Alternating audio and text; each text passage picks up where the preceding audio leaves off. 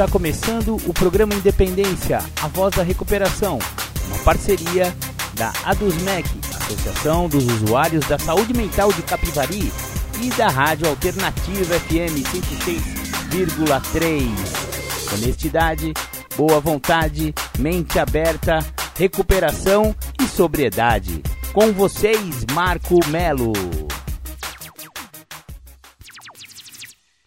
Marco Melo sou eu. Sejam todos muito bem-vindos e muito bem-vindas ao programa Independência desta semana. Legal, legal. Hoje vamos falar sobre milagres acontecem. Eu sei que milagres acontecem, mas eu não estou falando dos milagres em si, no sentido religioso da palavra, mas sim estou falando do livro de Narcóticos Anônimos. É o último livro de Narcóticos Anônimos, livro novo de NA. Chama-se Milagres Acontecem. O nascimento de Narcóticos Anônimos em palavras e imagens. Infelizmente eu só vou poder falar das palavras porque as imagens vocês vão precisar adquirir o livro para poder ver as fotos. Esse livro conta a história de Narcóticos Anônimos, exatamente. Então hoje vamos conhecer essa história milagrosa, maravilhosa da Irmandade de Narcóticos Anônimos. Bacana, bacana. Mas antes de tudo isso, vamos ouvir aquela música de abertura do programa Independência, exatamente. The Flanders, Um Dia Perfeito. Legal, você ouviu? The Flanders, Um Dia Perfeito, a música que sempre abrimos o programa Independência pelo simples motivo de que ela fala de um alcoolismo de pessoa bem sucedida, né? O, o, personagem dessa, dessa música é um ídolo do esporte, a gente imagina que seja um jogador de futebol, né? E que mesmo assim, mesmo tendo tudo a favor, tendo bastante dinheiro, né? Você sabe que um jogador de futebol bem sucedido no Brasil, ele ou em qualquer lugar do mundo, né? Ganha muita grana e tal, e parece que esse cara tá imune ao alcoolismo. Porém, o alcoolismo é uma doença democrática. O alcoolismo não escolhe raça, credo, cor e nem nível socioeconômico e cultural. Portanto, mesmo que você tiver uma boa família, uma boa criação, tenha situações financeiras favoráveis, tenha uma boa casa, não precise se preocupar com essa parte aí, tenha uma boa cultura, você tenha sido estudado, né? Você pode ter feito até faculdade, enfim, né? É, você pode também ser um alcoólico, né? Um, o alcoolismo não, não escolhe, ele, ele é totalmente democrático de verdade. Então, 10% da população adulta que experimentar aquela cervejinha inocente no fim de semana, a, o, o colarinho do chopp do papai, né?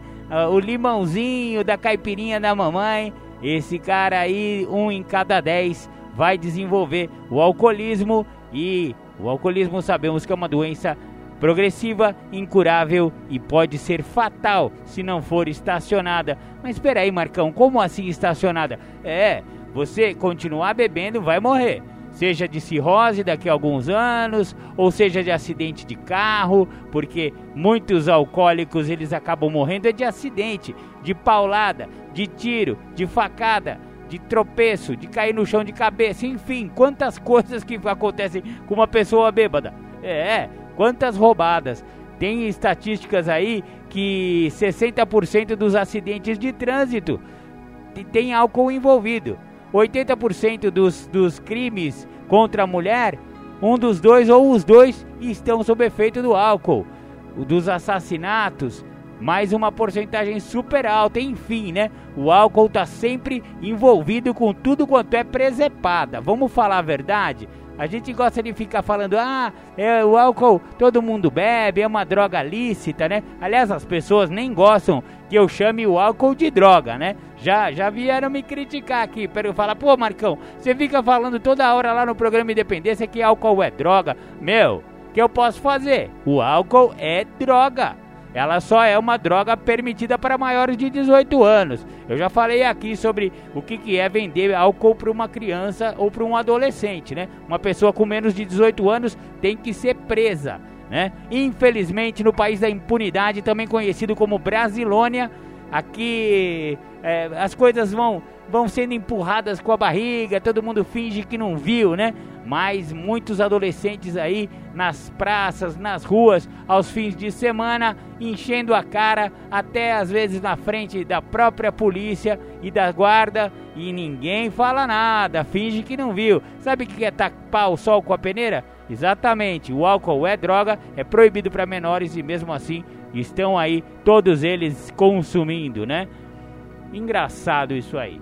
Bom, vamos, vamos dar continuidade com o programa Independência. Na verdade, vamos começar a nossa resenha do dia. Isso mesmo, hoje o programa Independência vai falar sobre um livro muito bacana que eu consegui adquirir esta semana. É por isso que eu estou todo empolgado. Eu ainda não li o livro, hein? Eu estou aqui em primeira mão com vocês. Eu já vou, ao mesmo tempo que eu estou é, conhecendo o livro, eu já estou também fazendo a resenha do livro aqui para o programa Independência. O livro tem uma capa bem bacana, um medalhão de NA da, do NA lá dos gringos, né? Tá tudo escrito em inglês aqui. Self-Service God and Society. É. Milagres acontecem o nascimento de narcóticos anônimos em palavras e imagens. Legal. É, logo no prefácio ele fala que este livro representa, através de palavras e imagens, momentos capturados no tempo durante as três primeiras décadas de desenvolvimento de narcóticos anônimos. Ao longo dos anos, foram feitos muitos esforços para escrever a história de NA e esperamos que esses esforços continuem. Está claro que nossos membros estão famintos por informações sobre nossas raízes. Coletivamente, parece que ansiamos por uma história de nosso começo, e esta compilação reconta uma história dos primórdios da nossa Irmandade, com base em materiais dos arquivos do Escritório Mundial de Serviço. Mas ela não pretende ser uma história oficial, abrangente daqueles primeiros dias. Essa história completa e definitiva pode de fato ser escrita um dia, mas esta compilação não visa abordar o tipo de detalhe minucioso que qualquer livro com a intenção de ser um livro da história oficial de NA deveria ser. Este livro, em vez disso, é uma espécie de álbum de recortes de NA, como uma colação de fotos antigas, cartas e cartões postais ilustrados que pode ser encontrada no sótão em algum velho baú empoeirado. Ninguém poderia confundir tais lembranças com a história das vidas daqueles que, em diversos momentos, essas imagens e cartas tenham, por acaso, capturado. Da mesma forma, este livro é simplesmente uma coleção de recordações captando certos momentos nos tempos dos incansáveis esforços de nossos membros fundadores para trazer crescimento para a nossa Irmandade. Ao mesmo tempo, esta compilação tem por objetivo ajudar os nossos membros recém-chegados ou antigos, igualmente, a ganhar um sentido mais profundo nas dificuldades e triunfos do início do nosso desenvolvimento. Visto hoje, à distância de quase 50 anos, as dificuldades enfrentadas por nossos primeiros membros fazem o nosso início parecer ainda mais milagroso.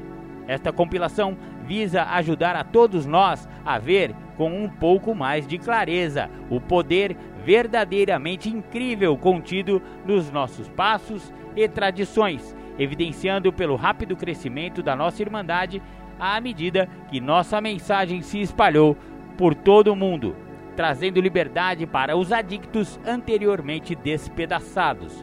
O livro tem como objetivo ajudar a obter um respeito mais profundo pelos membros que chegaram antes de nós, aqueles que prepararam o terreno, não só para o programa em si, mas também para as nossas comunidades locais de NA, por sua perseverança diante de muitas dificuldades, por sua crença implícita na esperança de que nosso programa poderia dar aos adictos que sofrem e por sua ação em iniciar reuniões de narcóticos anônimos, mesmo quando outros lhe disseram que ninguém poderia ficar limpo em NA. Nós temos com estes primeiros membros uma dívida incalculável.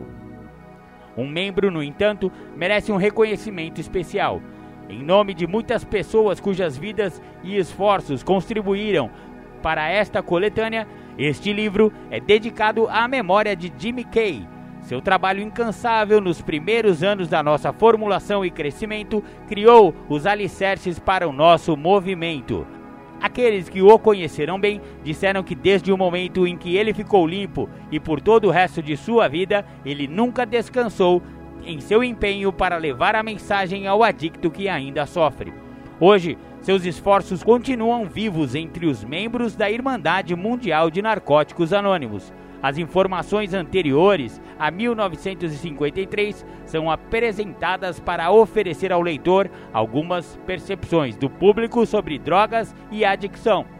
Estas informações foram extraídas de várias fontes com referências citadas ou foram parafraseadas de documentos públicos. Nenhum destes materiais reflete a opinião de NA.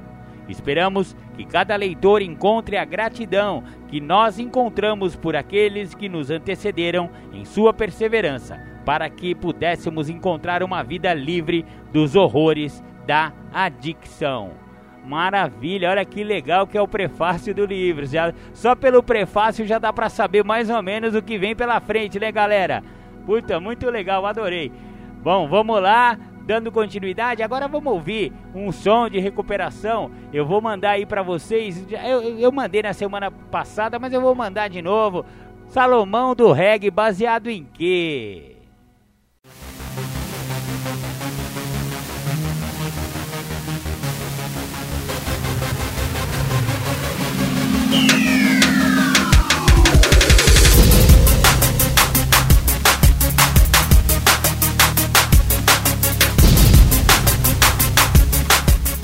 Você está ouvindo o programa Independência, a voz da recuperação.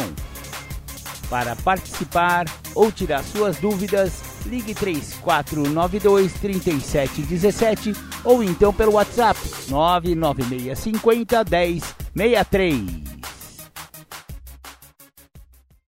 Legal, voltamos com o programa Independência, a voz da recuperação. Essa semana estamos falando sobre o livro Milagres Acontecem de Narcóticos Anônimos.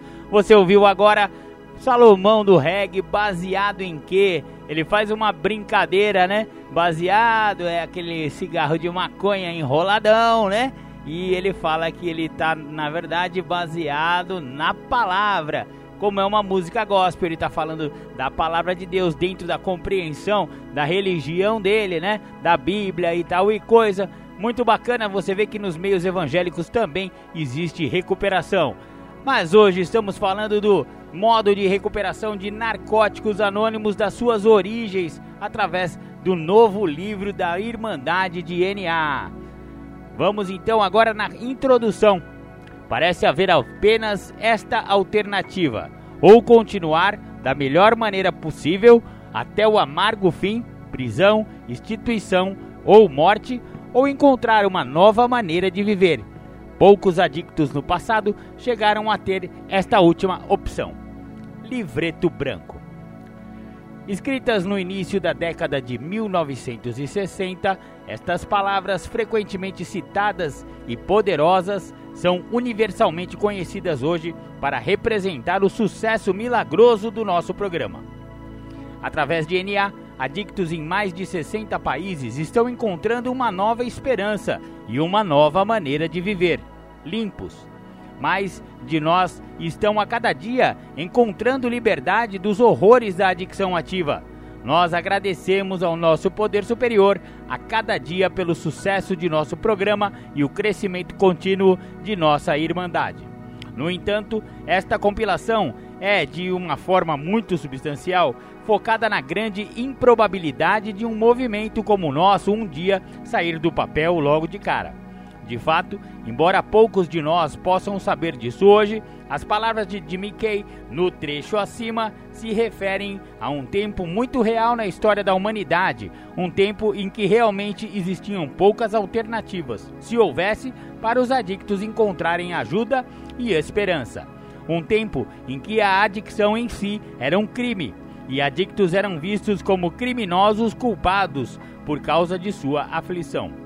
Uma época em que era ilegal para adictos até mesmo se reunirem na esperança de encontrar uma solução para o seu problema comum. Um tempo em que a sociedade em geral sabia a verdade, entre aspas, sobre os adictos. Uma vez um drogado, sempre um drogado, eles diziam. Uma época em que todos acreditavam, sobretudo os próprios adictos, que não seria possível sair da vida de abandono de um, entre aspas, drogado. Uma lição de história: o uso de drogas nos Estados Unidos no século XX.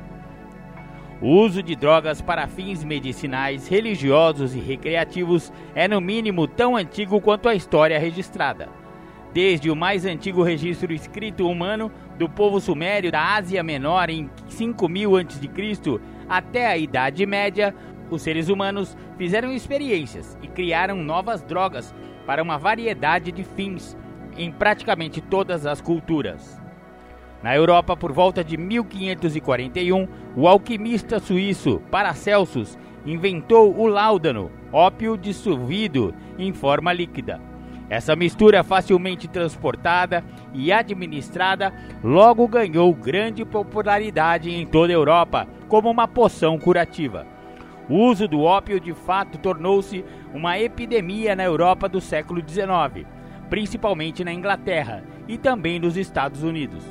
Infelizmente, o uso mais comum da droga era em medicamentos infantis vendidos com nomes amigáveis, como Cordial de Godfrey, Elixir de Man e xarope tranquilizante da mãe Bailey. Logo descobriu-se que tais medicamentos, entre aspas, quando administrados com muita regularidade, poderiam ser fatais, mas muitas mulheres pobres daquela época que faziam trabalho têxtil em suas casas tinham poucas alternativas além de dopar seus filhos de ópio. Por volta de 1803, o farmacêutico alemão F.W. C. Turner isolou com sucesso o ingrediente ativo do ópio. Ele nomeou a substância de morfina em homenagem a Morfeu, o deus grego dos sonhos e do sono, e a droga logo chegou ao uso médico comum. Convenientemente, somente após cerca de mais de 40 anos seria inventada a seringa hipodérmica.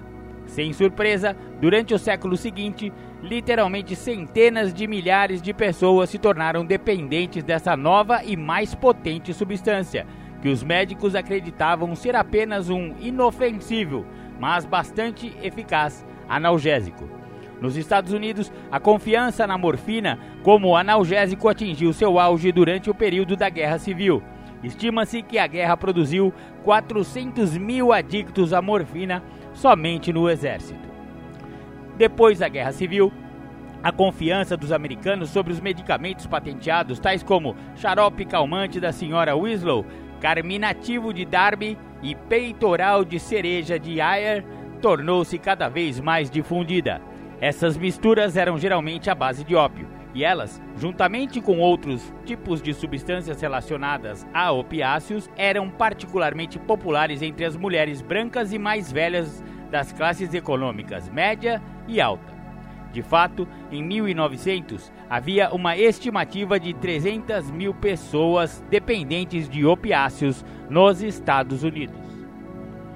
Porque as duas populações que compunham a maioria dos adictos nessa época eram os veteranos e as mulheres brancas razoavelmente ricas. Fenômeno da dependência associada aos opiáceos foi considerado como um problema médico extremamente lamentável e foi visto com certa simpatia.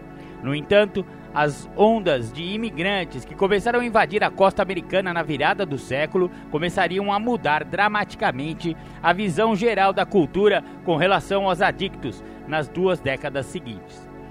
O uso de várias drogas como ópio, cocaína e heroína, bem como a sempre popular droga o álcool, juntamente com os crimes relacionados às drogas que começaram a acompanhar este uso, tornou-se uma fonte de considerável preocupação para os líderes sociais, políticos e religiosos.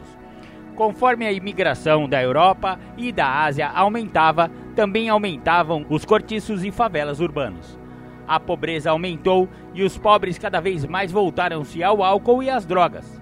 No início dos anos 1900, a adicção havia tomado conta de um número significativo de americanos e a reação da sociedade a esta nova onda de adictos de classe baixa foi de conduzi-los cada vez mais para a criminalidade, abandono e desespero.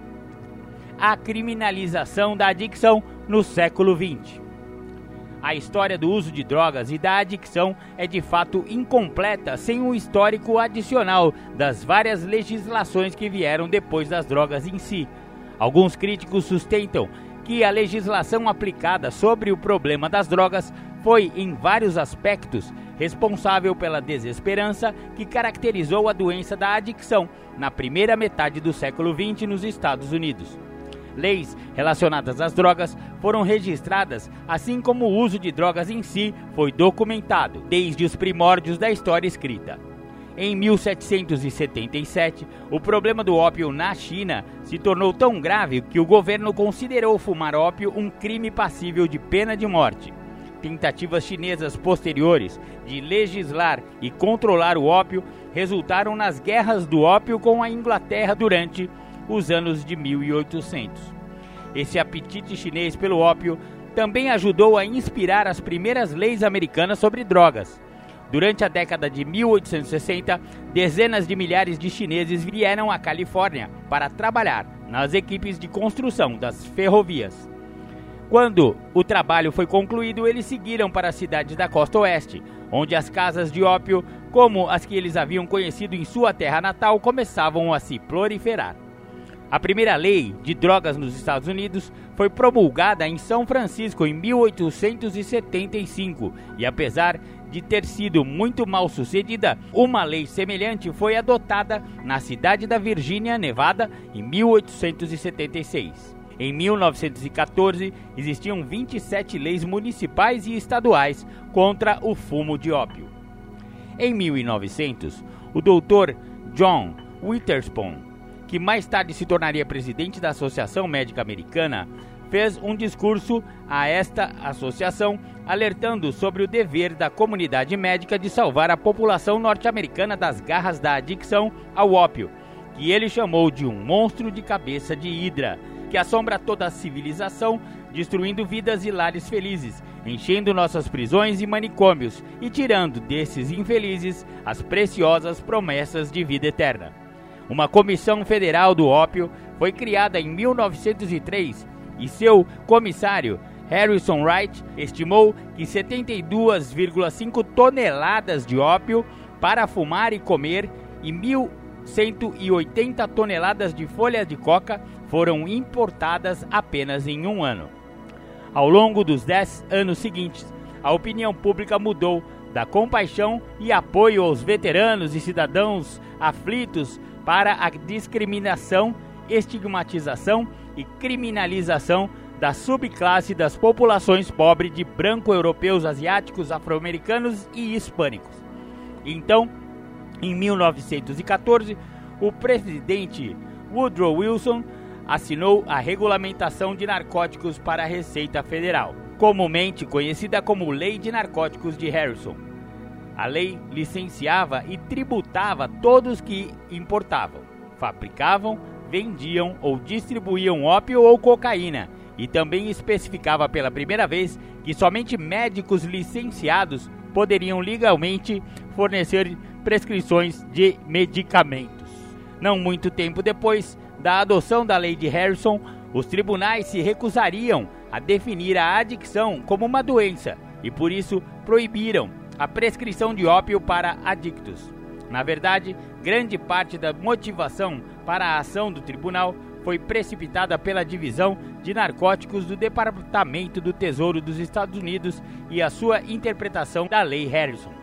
Uma vez que a posição da divisão era, de fato, de que a adicção não era uma doença e, portanto, a prescrição de drogas para tratamento não estava dentro dos parâmetros e funções profissionais de um médico, o Departamento do Tesouro adotou uma posição de antitratamento, que acabou resultando na perseguição e até mesmo prisão de médicos que continuavam a tratar a adicção através da prescrição de opiáceos. Em 1919, no caso Estados Unidos contra Doremus, As ações do tribunal serviriam para fazer da adicção e seus tratamentos médicos oficialmente atividades criminosas. Essa mentalidade de punição sem opções de tratamento tornaria-se o padrão para a legislação antidrogas durante as próximas décadas. Essa legislação, combinada com a interpretação rígida dos tribunais sobre ela, tornou-se uma terrível combinação que levou os adictos para o submundo, onde estavam constantemente sujeitos à violência das ruas, doenças que acompanhavam o uso de agulhas contaminadas, prisões, condenações e encarceramento. O ambiente para adictos estava se tornando cada vez mais hostil, pois não podiam mais procurar tratamento médico legalmente e eram cada vez mais atraídos para atividades ilegais para manter a sua adicção. Em uma tentativa de lidar com essa situação que resultou da lei de Harrison, várias clínicas de distribuição foram abertas. Em 1919, 13 municípios tinham 44 clínicas de distribuição que visavam a desintoxicação ou o fornecimento de tratamento com ópio. Por exemplo, uma clínica fundada pelo Dr. Willis Butler em Shreveport, Louisiana, não apenas desintoxicava pacientes, mas também mantinha os adictos com morfina, incluindo, entre outros, a mãe idosa e enferma do xerife local. O comissário de segurança pública opôs-se à presença da clínica de opiáceos em Shreveport, até que ele descobriu que sua própria mãe era uma paciente as clínicas e os problemas resultantes delas, no entanto, eram consideradas uma ameaça para a Polícia Federal antitratamento e então o governo fechou todas em 1924. Com o fechamento das clínicas de tratamento de opiáceos, não havia programas governamentais para o tratamento da adicção. Posteriormente, um aumento dos crimes associados a narcóticos foi relatado em cidades de todo o país. Então, em 1929, o Congresso adotou a Lei de Porter, destinando fundos para criar unidades de tratamento para adictos. Essas unidades eram dois hospitais do Serviço de Saúde Pública dos Estados Unidos, um em Lexington, Kentucky, e o segundo em Fort Worth, Texas, que entraram em funcionamento durante o final dos anos 30. Essas instituições desintoxicavam adictos que entravam voluntariamente mas serviram principalmente em seus primeiros anos como hospitais prisionais para adictos condenados e sentenciados. Relatos originais da experiência de Lexington e Fort Worth parecem hoje pouco convidativos. Enquanto o hospital em Lexington, por exemplo, estava localizado em 1.100 acres de uma bela terra do Kentucky, que antes tinha sido uma fazenda de cavalos, a cura, entre aspas, daquele lugar como foi descrita por um adicto, não foi projetada para manter os adictos confortáveis. Após cerca de oito dias de redução gradual da dose, os adictos eram colocados com a população, onde tinham a opção de trabalhar na leiteira, na fazenda da fábrica de conservas ou em uma das suas fábricas operadas pelos internos. Quando olhamos para os anos de 1930 e 1940, podemos ver o quão difícil deve ter sido para um adicto encontrar quaisquer respostas ou ajuda. Aqueles de nós que leem esse livro hoje têm conhecimento de uma variedade de programas em tratamento para adictos, incluindo programas de assistência a funcionários, tratamento em hospitais e comunidades terapêuticas, assim como abordagem dos 12 passos mas esse não era o caso nos anos 30 e 40. A Divisão Federal de Narcóticos, com sua interpretação restritiva e punitiva da Lei Harrison, conseguiu atormentar e ameaçar médicos e centros médicos para não só recusarem o tratamento para adicção a drogas, mas também, em muitos casos, denunciarem os usuários às autoridades. Durante as décadas seguintes, o governo federal aprovaria outras 55 leis sobre drogas e legislaturas locais sancionaram centenas de leis próprias. Por exemplo, as polícias locais adotaram a postura de que era ilegal que dois adictos conhecidos fossem vistos juntos. Este tipo de atitude levou os adictos a narcóticos ainda mais a um submundo, onde tinham que comprar suas drogas no mercado negro e na rua, ou ir aos seus médicos com os sintomas certos para poderem ter suas necessidades atendidas em forma de pílula.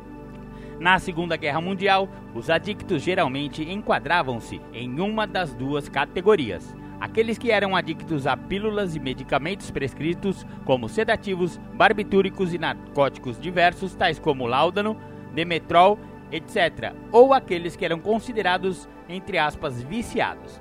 Se você tivesse nessa segunda categoria, muito provavelmente teria que obter suas drogas por meio ilícitos, fazendo o que fosse preciso para obter a sua dose diária. De acordo com os primeiros membros de NA, se você fosse um adicto, era bem provável que os homens pusessem as mãos no seu bolso com mais frequência do que você. Revistas, assédio e prisões eram muito normais, já que os adictos e médicos que ajudavam os adictos continuavam sendo vistos como criminosos. Além disso, uma vez que a maioria dos adictos de rua viviam em cortiços e favelas urbanas, a estigmatização continuava, enquanto relatórios mais relatórios vinculavam o uso de drogas ao crime.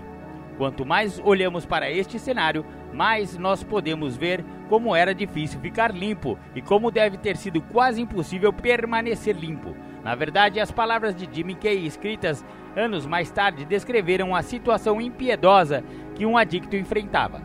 Naquela época, nos Estados Unidos, pouquíssimos adictos tiveram uma escolha, como temos hoje no programa de Narcóticos Anônimos.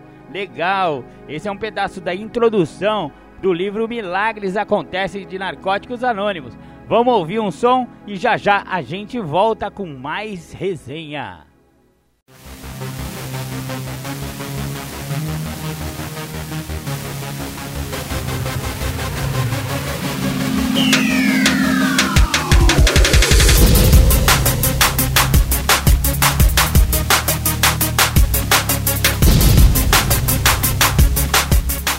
Você está ouvindo o programa Independência, a voz da recuperação. Para participar ou tirar suas dúvidas, ligue 3492 3717 ou então pelo WhatsApp 99650 1063. Bacana, vocês ouviram aí Salomão do Reggae novamente com a música Menina Tatuada. Eu acho bem gracinha essa música e tem tudo a ver com recuperação, né? Você vê que o cara tava pedindo uma ajuda, tava precisando de ajuda e a tal da menina tatuada, que todo mundo gosta de botar assim estigmas, né? Pessoas tatuadas são drogadas e não sei o que, não sei o que lá. E no entanto, foi justamente a menina tatuada que levou o cara no culto da recuperação e ele ficou limpo desde então. Muito bacana essa música, eu acho legal e o programa Independência recomenda Salomão do Reggae. Legal. Bom, vamos voltar aqui aos milagres acontecem no livro de Narcóticos Anônimos. Esperança no Horizonte. A história de Alcoólicos Anônimos está bem documentada em outros lugares e nós não poderíamos fazer justiça a ela aqui. Mas a relevância de AA para o desenvolvimento de Narcóticos Anônimos nunca esteve em questão.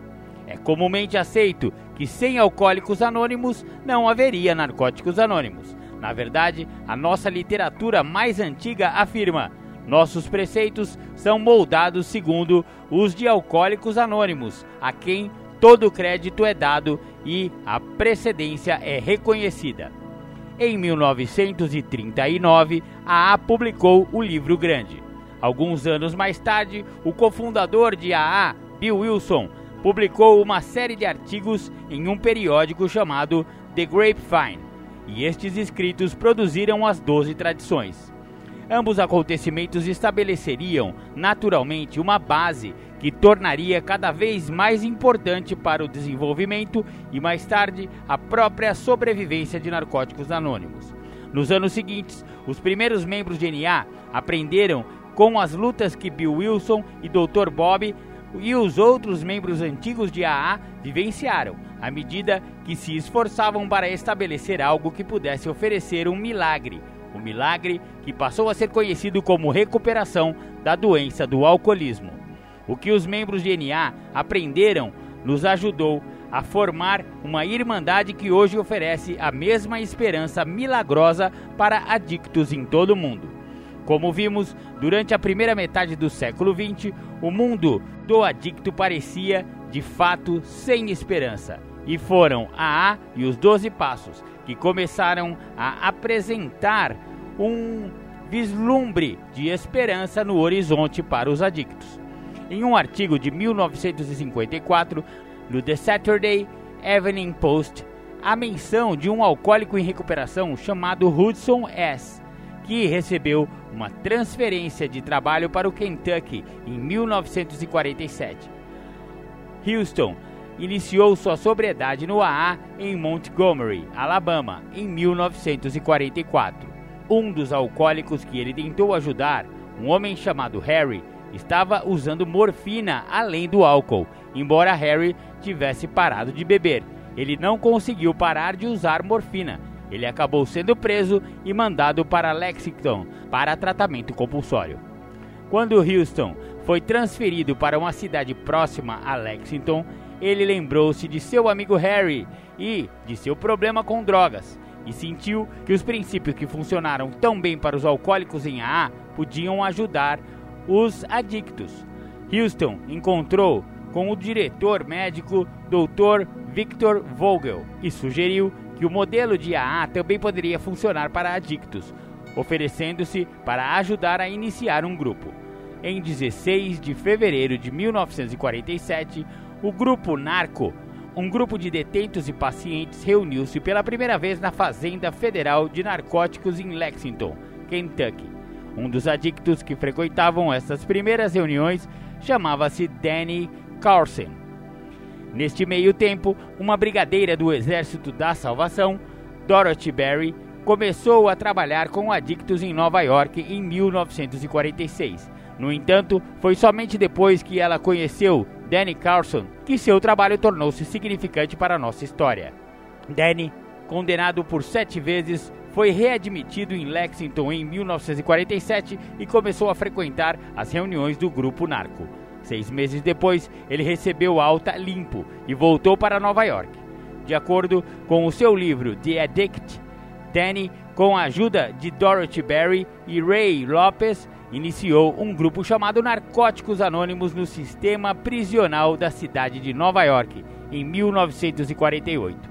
No entanto, Danny recaiu novamente e voltou para Lexington em 1948 pela oitava e última vez. Mais tarde voltou para Nova York e continuou a trabalhar com adictos. A primeira reunião de NA realizada fora dos muros das prisões ocorreu em 1950 na Associação Cristã de Moços, em Nova York. Enquanto esse grupo tentou usar alguns dos preceitos de AA, ele também desenvolveu os 13 passos para si e nunca adotou as tradições. O foco dessa primeira versão dos quatro primeiros passos de NA era em um indivíduo desenvolver a força interior para enfrentar o sofrimento da retirada e os medos de estar sem drogas. Os próximos passos requeriam que o adicto encontrasse alguém para ajudá-lo, admitisse suas falhas ao grupo de NA, juntamente com uma explicação sobre quais as medidas estavam sendo tomadas para superá-las, partilhasse com os outros os seus sucessos e determinasse um propósito na vida. O décimo terceiro passo simplesmente dizia: Deus me ajude. Os 13 passos. 1. Um, admitir que o uso de narcóticos fez minha vida parecer mais tolerável, mas a droga tornou-se um poder indesejável sobre minha vida. 2. Vir a perceber para encarar a vida sem drogas, eu devo desenvolver uma força interior. 3. Tomar a decisão de enfrentar o sofrimento da retirada. 4. Aprender a aceitar meus medos sem drogas. 5. Encontrar alguém que progrediu até aqui e seja capaz de me ajudar. 6 admitir a ele a natureza e intensidade da minha adicção. 7. Perceber a gravidade dos meus defeitos conforme eu os conheço e aceitar a responsabilidade de enfrentá-los. 8. Admitir diante de um grupo de membros de NA estes defeitos e explicar como estou tentando superá-los. 9. Fazer uma lista para minha própria compreensão de todas as pessoas que eu prejudiquei. 10. Fazer um inventário diário de minhas ações e admitir a mim mesmo aquelas que são contrárias à boa consciência. 11. Perceber que, para manter a liberdade das drogas, eu devo compartilhar com os outros a experiência da qual eu tenho me beneficiado. 12. Determinar um propósito em minha vida e tentar, com toda a força espiritual e física dentro de mim, avançar em direção à sua realização. 13. Deus me ajude. Esta versão de NA não era uma ramificação clara de AA. Juntamente com os seus 13 passos, ela tinha uma estrutura semelhante à do Exército da Salvação, com um capitão, um diretor e um capelão. Por muitos anos, padre Daniel Egan, um padre de Nova York, serviu nesta última competência desenvolvendo panfletos que visavam ajudar os adictos, bem como tornando-se o protagonista do livro The Junkie Priest, O Padre dos Viciados, de John D. Harris. Além de oferecer alguns serviços de desintoxicação, a entidade também trabalhou para ajudar a reabilitar adictos, ajudando-os a encontrar emprego e moradia, e, em suma, sendo uma agência de serviço social para adictos em busca de recuperação. Essa versão de NA teve um sucesso considerável e sobreviveu até a década de 1960 em Nova York, Cleveland e em outros locais onde pôde ser apadrinhada pelo Exército da Salvação. No entanto, ainda levaria algum tempo antes que NA, como conhecemos hoje, tivesse seu início na área de Los Angeles. Os primeiros anos. Os anos de 1950 foram caracterizados pela mídia, cinema e literatura de inúmeras maneiras, mas para a maioria dos adictos, aquele tempo representou meramente uma continuação da perseguição, desesperança e desesperos crescentes das quatro décadas anteriores. A maior parte da América desfrutou de propriedade dos anos de boom do pós-guerra, curtindo rock and roll do Elvis e rindo com o tio Milty naquela invenção revolucionária, o aparelho de televisão. No entanto, havia um movimento de resistência cultural crescente das pessoas radicais, mais tarde apelidado de Geração Beat, cuja defesa de atitudes anti-autoritárias juntamente com seu entusiasmo pelo uso de maconha e anfetaminas, prepararia o palco para a revolução juvenil sem precedentes dos anos 1960. Escritores como Jack Kerouac e Allen Ginsberg, reagindo contra a crescente onda de capitalismo do consumo dos Estados Unidos, definiram o tom para um posterior chamado da geração para ligar, sintonizar e cair fora no entanto, os adictos dos anos 1950 continuaram a achar que era quase impossível encontrar qualquer ajuda para sair da adicção. Com a aprovação da Lei Box de 1951, a Lei de Controle de Narcóticos de 1956, que impulsionaram sanções ainda mais duras do que quaisquer legislações anteriores para atividades relacionadas às drogas, a desesperança do mundo do adicto estava quase completa. Nos anos seguintes à Segunda Guerra Mundial, houve uma mudança significativa em relação ao padrão de adicção nos Estados Unidos.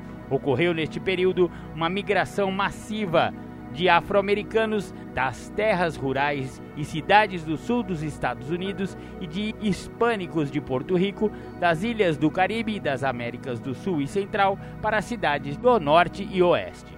Conforme os imigrantes europeus saíram das cidades populosas, hispânicos e afro-americanos mudaram-se para cortiços vagos em áreas com problemas pré-existentes de adicção a narcóticos e tráfico. Uma sucessão étnica de adictos a narcóticos ocorreu nestes bairros, com afro-americanos e hispânicos substituindo os brancos de origem europeia. Assim, a estigmatização contínua de adictos e suas drogas de abuso agora refletiam ainda mais preconceitos étnicos e de classe dentro da comunidade. Os temores sobre a maconha, que começaram nos anos 1930 com o filme Reefer Madness A Loucura da Maconha, continuaram e a sociedade foi informada de que a erva daninha com raízes no inferno era um narcótico e certamente levava ao uso da heroína. No entanto, enquanto o uso da heroína na América pós-Segunda Guerra Mundial aumentava, poucas medidas eficazes foram tomadas para resolver o problema com o tratamento. Em Nova York, por exemplo, foi aberto o Hospital Riverside para adolescentes adictos, mas fechou logo em seguida como resultado de um estudo que mostrou que menos de 3% dos pacientes estavam abstinentes. Um dos resultados também mostrou que os 3% que estavam abstinentes nunca foram adictos, mas tinham sido presos por infrações relacionadas com drogas e escolheram a internação em vez da prisão. Nesse meio tempo, entretanto, o Alcoólicos Anônimos continuava a florescer conforme mais e mais alcoólicos encontravam recuperação nas salas de AA. Foi através da esperança que havia finalmente sido encontrada pelo alcoólico que sofre que começou a aparecer esperança semelhante para adictos. Narcóticos Anônimos nasce no sul da Califórnia. Em fevereiro de 1950, Jimmy Kay encontrou seu caminho para dentro das salas de AA em North Hollywood, Califórnia. Neste ponto de sua vida, ele era incapaz de trabalhar ou fazer qualquer coisa exceto usar pílulas e beber. Mas ele estava pronto para algo diferente. Ele tinha dificuldade com sua audição e não entendia muito do que estava acontecendo nas reuniões, mas ele continuava voltando.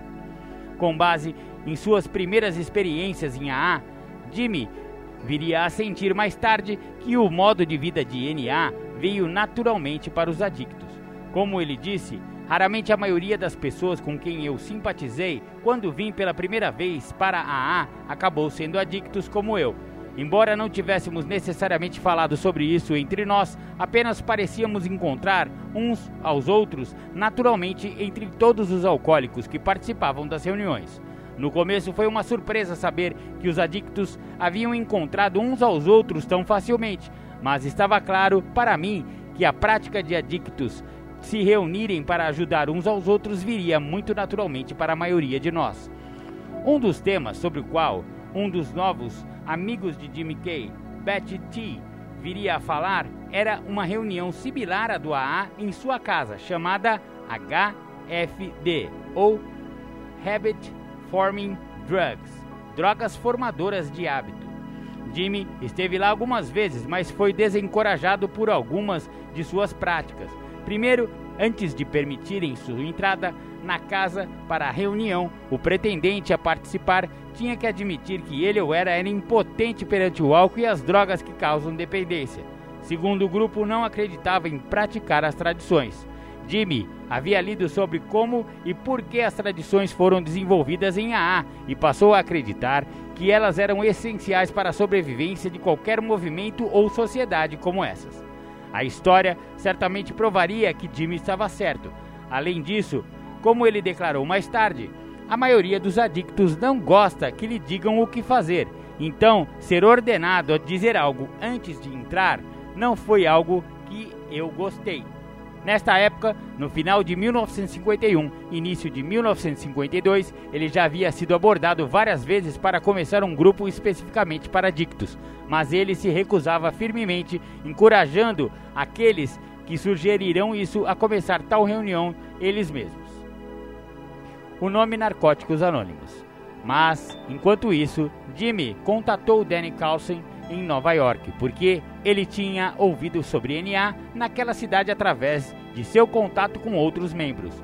Como ele diria mais tarde, aquele NA, a versão nova-iorquina, era mais uma organização de serviço social, não uma irmandade com base em passos e tradições. A única coisa que eu realmente gostei sobre eles foi o nome Narcóticos Anônimos. Na verdade, eu tinha pensado em três nomes: NA, Naranon e Narconon.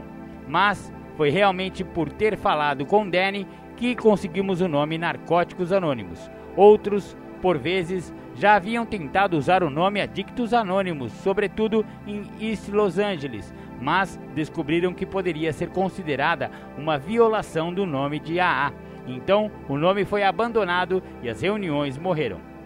Como faria mais tarde em NA, Jimmy geralmente fazia café para várias reuniões de AA que frequentava. Um dia, no final de 1952, enquanto ele estava fazendo café no Clubhouse de AA de North Hollywood, alguns de seus amigos adictos entraram e, como de costume, pediram para ele iniciar uma reunião para adictos. E como habitualmente fazia, ele disse a eles que começassem uma eles mesmos. Mas dessa vez foi um pouco diferente. Um dos membros disse que havia acabado de se mudar e tinha um gran uma grande sala de estar que poderia ser usada para realizar as reuniões. Em poucas semanas estava tudo arranjado e uma data de reunião foi marcada. Nas palavras de Jimmy, eu fui para a reunião esperando que pudéssemos chamá-las de NA ou algo semelhante, mas alguém se levantou de repente, antes mesmo do início da reunião, e disse: Isso é HFD. Bem, eu sabia que o nome não seria aquele, mas eu continuei voltando. Dentro de um curto período de tempo, o grupo havia se transformado em uma unidade de desintoxicação e a polícia local começou e continuou a vigiar aquele lugar bem de perto. Um dos membros que esteve lá algumas vezes, Doris, começou a ligar para Jimmy dizendo que ela não estava encontrando nenhuma ajuda lá e que deveria iniciar alguma coisa, mas uma vez ele estava relutante. Nesse meio tempo, as circunstâncias foram mudando lentamente a maneira como a polícia olhava para os programas de 12 passos. A A tinha florescido no sul da Califórnia havia algum tempo. Em 46, essa irmandade começou a preparar o terreno para levar algumas de suas reuniões para dentro de instituições prisionais locais. Demorou alguns anos, mas eles finalmente obtiveram sucesso. Os alcoólicos foram finalmente aceitos em algumas instituições e as autoridades perceberam que eles estavam desenvolvendo um bom trabalho. No entanto, no final dos anos de 1940 e início dos anos de 1950, mais e mais adictos a narcóticos estavam sendo presos, e o chefe da divisão de narcóticos do condado de Los Angeles ficou preocupado. Ele notou que a A parecia estar ajudando na reabilitação e começou a pensar em fazer algo semelhante para adictos. Ele entrou em contato com Jack P., na, que na época era responsável pela presença de AA em algumas instituições, e pediu a ele que pensasse em iniciar algo para adictos, prometendo que os adictos, sob sua supervisão, frequentariam tais reuniões. Jack estava relutante, visto que não era um adicto, mas ele concordou em ajudar. Maravilha, maravilha. Infelizmente não vai dar para terminar, né, o livro inteiro, ele é muito longo, né? Esse livro já é bem mais extenso, ele tem 108 páginas. E se você tiver interesse, né, e quiser adquirir, é só ir a uma sala de narcóticos anônimos que eles vendem lá, ou então entrar no site da Irmandade na.org.br e lá na loja virtual você pode adquirir esse livro. Então, vamos para os nossos intervalos, para os nossos apoios culturais e já já a gente volta. Bacana, voltamos com o programa Independência. Agora, no segundo bloco do programa Independência, vamos de Júlio César. Exatamente, o Julião vai falar três temáticas na sequência. A primeira fala sobre debilidade, a segunda fala desmontando-se e a terceira ego e debilidade. Com vocês então, Júlio César Butti nós vamos falar de debilidade e para poder falar de debilidade eu tenho que entender o que, que significa uma frase dita dentro das Irmandades Anônimas para as pessoas e por muitas das vezes eu vejo que as pessoas não seguem esta frase. A frase ela traz uma ideia do pedido de ajuda. Quando eu consigo interpretar que eu sou impotente, é que eu não consigo sozinho, então eu preciso de ajuda. Quando eu consigo reconhecer que eu perdi o controle, mais uma vez, eu preciso do pedido de ajuda. Quando eu vejo que a minha vida está totalmente ingovernável, fica claro que eu preciso de ajuda. E isso, o primeiro passo, deixa muito claro e transparente para aqueles que passam a entender o que o programa tem a oferecer.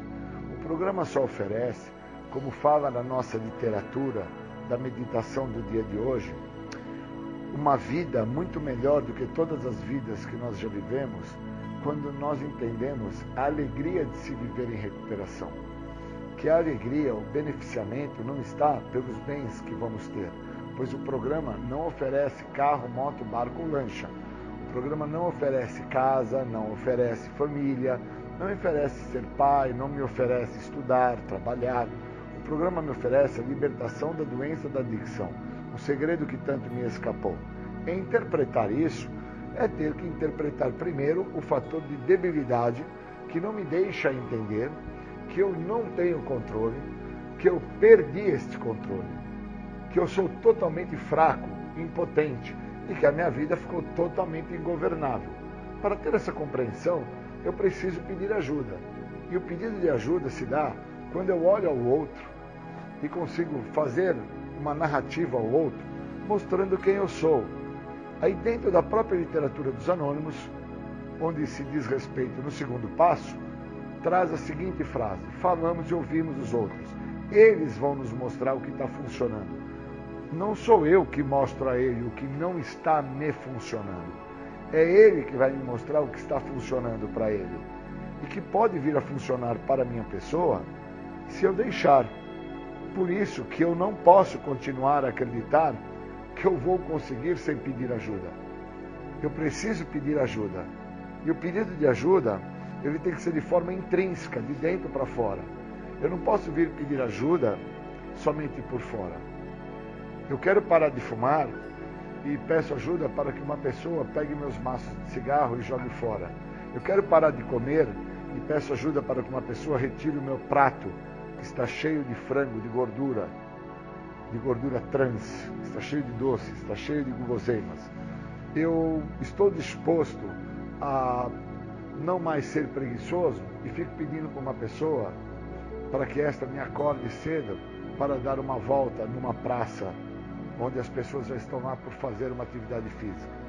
Eu tenho que entender que eu só vou parar de fumar, só vou parar de comer gordura trans e só vou deixar de ser preguiçoso se esse pedido de ajuda for trabalhado de dentro para fora, intrinsecamente. Fora isso, eu estou dentro do farelo da doença. O farelo da doença é não me deixar perceber a gravidade da doença. Isso é o farelo.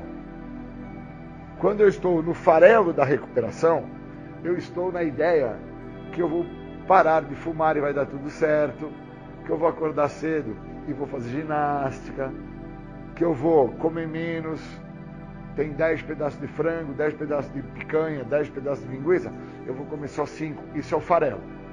Eu preciso me aprofundar e sair dessa posição onde eu exerço o falso controle sobre o farelo e entender que esse farelo que eu estou citando aqui é o que não me deixa enxergar que intrinsecamente, de dentro para fora, eu tenho que compreender que eu ainda estou querendo com que as minhas vontades, as minhas prevaricações, os meus desejos permaneçam. Porque eu estou querendo que tire todo o frango, eu estou querendo que tire toda a gordura trans, eu estou querendo que tire toda a picanha. Não, eu quero que tire só a metade. Eu estou querendo realmente acordar cedo para ir nessa praça, caminhar em volta da praça? Não, eu estou querendo só sair da cama. Eu estou entendendo que o cigarro me faz mal? Não, porque eu estou acreditando que eu vou fumar dia sim, dia não. Então eu preciso entender que o pedido de ajuda tem que ser intrínseco, inteiro e irrestrito. Quando eu chego ao programa de recuperação, eu chego sem interpretar que eu já estou numa condição de necessidade de ajuda. Por isso que eu chego ao programa. Se eu não tivesse numa condição de necessidade de ajuda, eu não tinha chegado ao programa. Eu tinha perpetuado e me mantido na condição que eu me encontrava. Só que eu chego ao programa totalmente desprovido de quem eu sou, trazendo uma identidade que eu nem sei quem é. A identidade de uma pessoa que acredita que ela tem o controle sobre o uso de substâncias alteradoras de humor, alterador da minha maneira de pensar, da minha forma de agir, do meu jeito de ser. Então eu chego ao programa trazendo isso. Então eu preciso de ajuda para que, através da escuta que eu vou fazer do que o outro vai me falar, eu entenda quem é esse cara que chegou no programa. É um cara que chega com a prepotência, com a arrogância, com a soberba, é um cara que chega com suas manias, é um cara que chega moldado a um padrão de comportamento doentio que comprometeu ele em todas as áreas da vida dele. E é um cara que nunca aceitou e nunca pediu ajuda para nada na sua vida. Ao contrário, sempre fez da sua maneira acreditando que da sua maneira ele estava até por ajudar a outras pessoas. Tamanha é a incoerência e tamanho é o grau de adoecimento psíquico que esta pessoa chega ao programa. Foi assim que eu cheguei. E aí quando eu chego e interpreto que eu vou ter que pedir ajuda, e as pessoas falam para mim: Você já pediu ajuda para isso que você está fazendo? Você já pediu ajuda? Você sabe o que é pedir ajuda? E eu acredito que pedir ajuda é até mesmo quando o meu carro para na rua porque não tem gasolina. E eu peço para uma pessoa empurrar o carro. Eu tenho que entender que pedir ajuda é permitir com que o outro me explique que o dinheiro que eu tinha para pôr gasolina, eu direcionei esse dinheiro para as minhas vontades, para os meus desejos, acreditando que o carro ia até andar sem gasolina. E agora que eu me encontro num local onde me incomoda, pois eu estou sendo uma pessoa que estou atrapalhando a via pública, outros carros estão buzinando, pessoas estão xingando, então eu preciso tirar aquela situação que está atrapalhando as pessoas ali. Por isso que eu peço. Porque senão o carro permaneceria ali. As pessoas continuariam a buzinar, as pessoas, as pessoas continuariam a xingar e eu permaneceria como eu estou, naquela posição, atrapalhando a tudo e a todos. Então eu tenho que entender que quando eu não peço ajuda, eu não estou por atrapalhar a tudo e a todos. Eu estou por atrapalhar, primeiro, a pessoa mais importante do universo, a primeira pessoa do singular, eu mesmo. E eu só vim entender isso com mais de 20 anos de recuperação. Que eu vim prejudicando a primeira pessoa do singular por inúmeros anos, por inúmeras situações, sequências de situações onde as mesmas se repetiam, por não pedir ajuda. Eu vivi dentro do processo do autoapadrinhamento, acreditando que o importante era não estar fazendo uso de álcool e de drogas, acreditando que por não estar fazendo uso de álcool e de drogas eu estava tendo alguns ganhos e não entendia que eu precisava pedir ajuda para compreender que o programa não é para ter ganhos. O programa é para reconhecer o que eu tenho que perder. E enquanto eu não reconheço o que eu tenho que perder, eu não tenho ganho nenhum. E perder a minha maneira de ser de uma pessoa que dentro da sua prepotência, da sua arrogância, da sua soberba, ele nunca pediu ajuda para nada, perder isso seria o grande ganho. E para perder isso, eu preciso pedir ajuda para o outro, para que o outro me mostre que essa minha maneira de vida, essa minha forma, essa minha escolha, não me dá condição em ser ajudado em nenhuma outra área da minha vida. Então eu preciso aprender a ser feliz em todas as áreas da minha vida. E para isso eu preciso de ajuda. Aí entra o outro. E quando eu permito com que o outro faça parte desta vida que eu estou vivendo agora, que é uma vida dentro dos moldes a qual o programa me oferece, onde este programa vai me moldar? Vai me moldar na minha maneira de pensar, na minha forma de agir e no meu jeito de ser. Então, quando eu aprendo a pedir ajuda para a minha maneira de pensar, eu passo a pensar diferente da maneira que eu pensava. Quando eu aprendo a pedir ajuda para o meu jeito de ser, eu passo a ser uma pessoa diferente da forma que eu estava sendo. Eu preciso entender que quando eu peço ajuda para o outro, dentro disso que eu estou agindo, sendo, falando, permitindo com que este outro me direcione, eu estou abrindo as portas para o programa. Abrir as portas para o programa é realmente reconhecer a minha total debilidade, a minha total impotência, a minha total perda de controle, a minha total vida ingovernável em todas as áreas da minha vida. Por isso que é tão difícil pedir ajuda. Porque pedir ajuda implica em não fazer a minha vontade, em não permitir com que esta vontade, que é intrínseca de dentro para fora, permaneça. Por isso que pedir ajuda tem que ser intrínseco, de dentro para fora. Senão, o que vai permanecer vai ser a minha vontade intrínseca de acreditar até mesmo que eu estou pedindo ajuda. Mas na verdade eu não sigo a ajuda. Na verdade eu não faço o que esta ajuda está me direcionando. No fundo, o que esta pessoa está me dando como ajuda, eu interpreto como julgamentalismo, eu interpreto como reserva, restrições, eu interpreto como o programa me oferece no primeiro passo. Dentro dos 11 sintomas que se oferece através da literatura dos anônimos, eu preciso interpretar, que eu preciso também pedir ajuda para interpretar o que, que são os 11 sintomas. Por que, que eu sofro da contra-transferência, desse meu desejo imaturo de ser feliz, acreditando que eu não preciso do outro, que eu não preciso da ajuda do outro, que sozinho eu vou obter sucesso? Sendo que a literatura já deixa clara que se existe uma forma errônea, uma forma nociva para não dar certo dentro do programa dos anônimos, é sozinho. Então eu preciso compreender que o pedido de ajuda se ele não for trabalhado de dentro para fora, intrinsecamente, ele não vai funcionar. Eu só tive essa compreensão quando eu passei a deixar com que o outro me ajudasse. E esta permissão, ela está tendo que acontecer de dentro para fora, intrinsecamente. Isso mexe com todos os parâmetros de interpretação que eu trago. E são parâmetros que eu fui moldado durante inúmeros anos de a minha adicção ativa, aonde a minha desconfiança dos outros, a minha culpa, a minha vergonha, meu desleixo, a minha degradação sempre estiverem em primeiro plano. E eu preciso, de uma forma intrínseca, permitir com que o outro me ajude a compreender a minha perda de controle, minha vida ingovernável, os quadros de debilidade, a minha prepotência, a minha arrogância, a minha soberba. Eu preciso e necessito de pedir ajuda para entender aonde eu me encontro senão aquilo que eu sou nunca vai deixar de existir.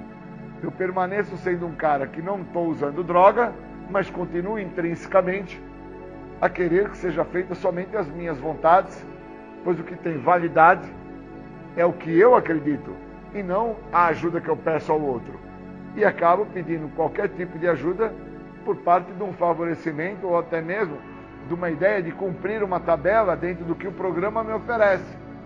Porque o programa me oferece a ideia que antes de eu fazer qualquer coisa, eu descarte o meu primeiro pensamento, peço ajuda para que o outro entenda qual era o meu primeiro pensamento e aonde esse meu primeiro pensamento pode me levar.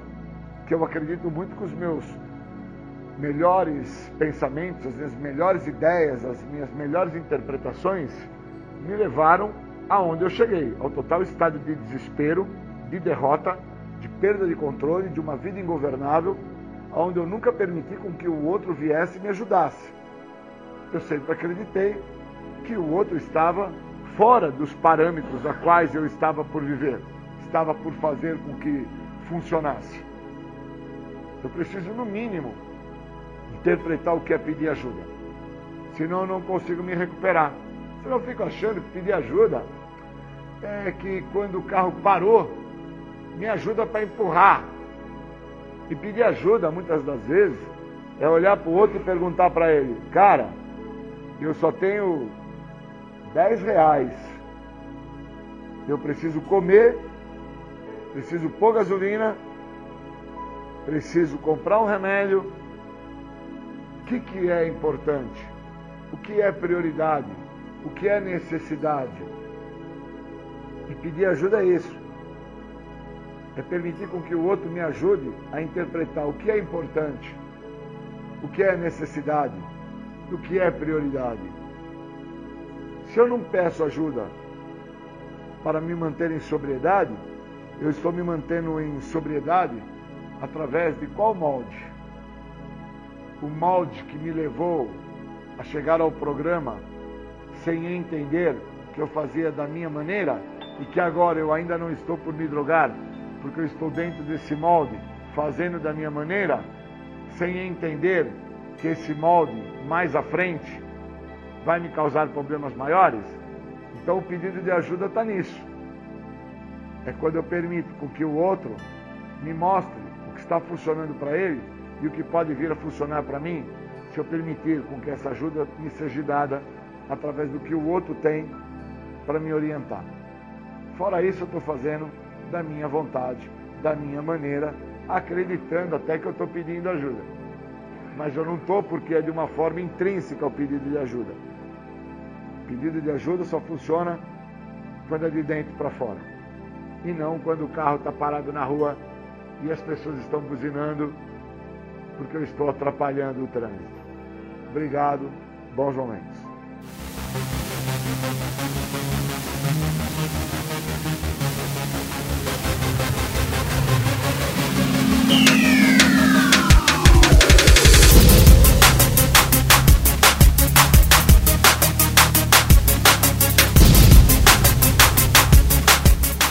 Você está ouvindo o programa Independência, a voz da recuperação.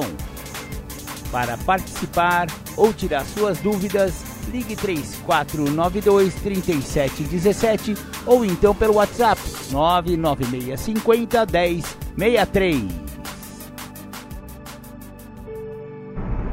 Bom dia, eu vou falar de um tema específico chamado Desmontando-se eu percebo que existe uma necessidade numa pessoa para começar sua história de vida dela se desmontar daquilo que ela acreditava ser.